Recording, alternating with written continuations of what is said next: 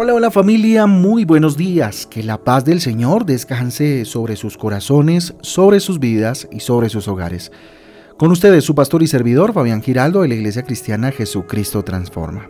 Hoy les invito a un tiempo devocional, a un tiempo de transformación por medio de la palabra de Dios. Muy bien, les invito a Hechos capítulo 10, el libro de los Hechos en el capítulo 10 y el libro de los Salmos en el capítulo 50, extraordinario salmo, el Salmo 50. Recuerde que nuestra guía devocional Transforma trae títulos, versículos que nos ayudan a tener un panorama más amplio acerca de la lectura o de las lecturas para el día de hoy. Muy bien familia, les invito a que vayamos a nuestra reflexión para este sábado maravilloso, dándole gracias a Dios por darnos un día más de vida para glorificarle a Él. Título para el devocional de hoy, Dios desea nuestro bien. Dios desea nuestro bien. Proverbios capítulo 3 del 11 al 12. Proverbios capítulo 3 versículos del 11 al 12 dice lo siguiente, Hijo mío, no desprecies la disciplina del Señor, ni te ofendas por sus reprensiones porque el Señor disciplina a los que ama como corrige un padre a su hijo. Querido, voy a repetirlo. Hijo mío, no desprecies la disciplina del Señor, ni te ofendas por sus reprensiones, porque el Señor disciplina a los que ama como corrige un padre a su hijo querido. Proverbios capítulo 3 del 11 al 12. Ahí está. Miren, muchas veces eh, pues pasamos por luchas, pasamos por tribulaciones, ¿verdad? A través de muchas de ellas, pues aprendemos, o por lo menos, pues deberíamos aprender, ¿sí? Eh, lo triste a veces es que por más luchas que pasamos, no aprendemos, ¿verdad?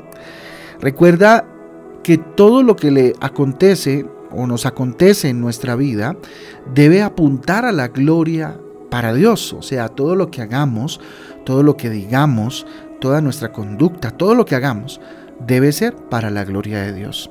¿Sí? Hasta los tiempos de dificultad, hasta los tiempos difíciles, tiempos de adversidad que a veces enfrentamos.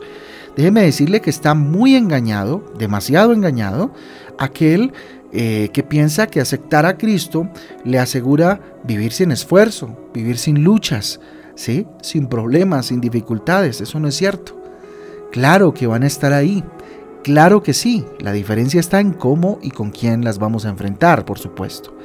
Vivir con Cristo es estar consciente de que en medio de las dificultades, en medio de los desafíos, Dios siempre estará con nosotros. Dios siempre nos respaldará y eh, hará que todo nos ayude para bien. Saber que Dios está a nuestro lado hace una gran diferencia familia, en la manera en que la encaramos, en la manera en que encaramos los problemas, ¿cierto?, de nuestra vida, en que le damos cara, en cómo enfrentamos las circunstancias. Porque ya no las enfrentamos con las herramientas eh, blandengues, déjeme utilizar este término, del mundo o, o de nuestra formación eh, personal, qué sé yo. No, no, no, no. Las enfrentamos con las armas de Dios, que es totalmente diferente, ¿verdad? Entonces, eh, por eso no debemos despreciar eh, la palabra de Dios jamás, jamás, porque ella nos brinda las herramientas y si se quiere las armas suficientes para enfrentar cualquier circunstancia difícil en la vida. Por más dura que pueda ser la situación, eh, el problema, son esas palabras, la palabra de Dios, las que nos llenan de vida eterna, las que nos llenan de esperanza, las que nos llenan de respuestas y de afirmación en nuestra fe. La palabra de Dios es como, a ver, lo que hace la palabra de Dios en nosotros, o Dios a través de la misma, es como podar una planta. Se hace un corte para mejorar su crecimiento.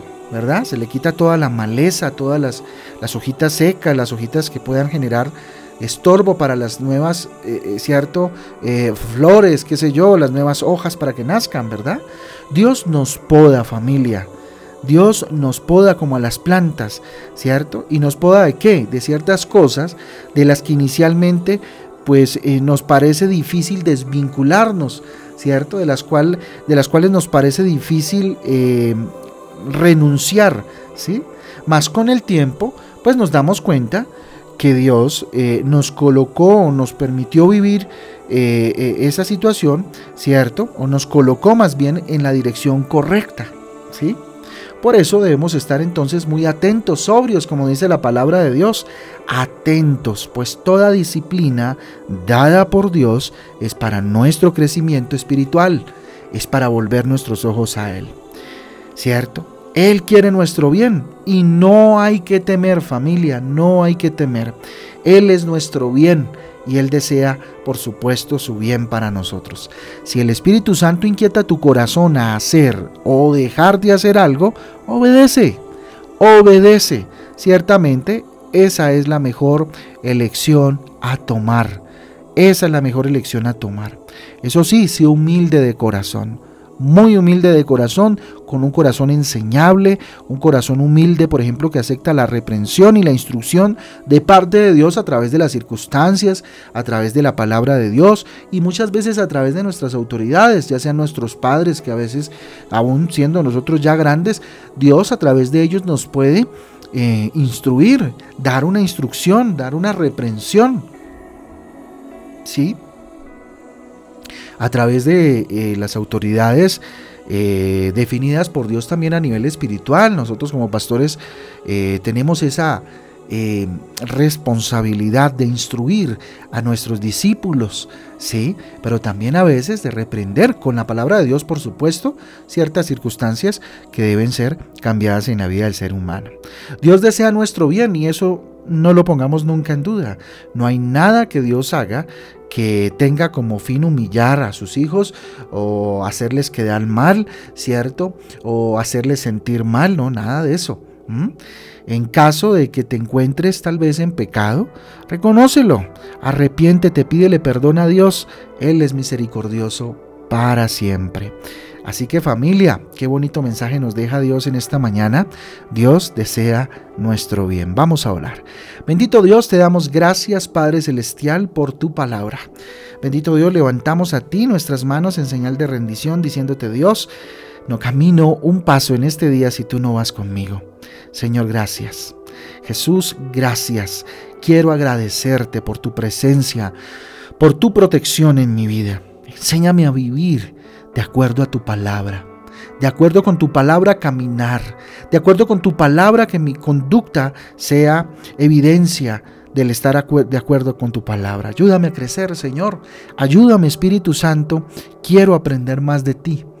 Ayúdame, Espíritu de Dios. Dígale, Señor, consagro a ti este día, lo pongo en tus manos, no sé qué vaya a hacer el día de hoy, pero dígale, Dios, yo pongo delante de tus manos este día, pongo mis peticiones también delante de tus manos, tú conoces de qué necesito, Dios, tú harás de acuerdo a tu voluntad.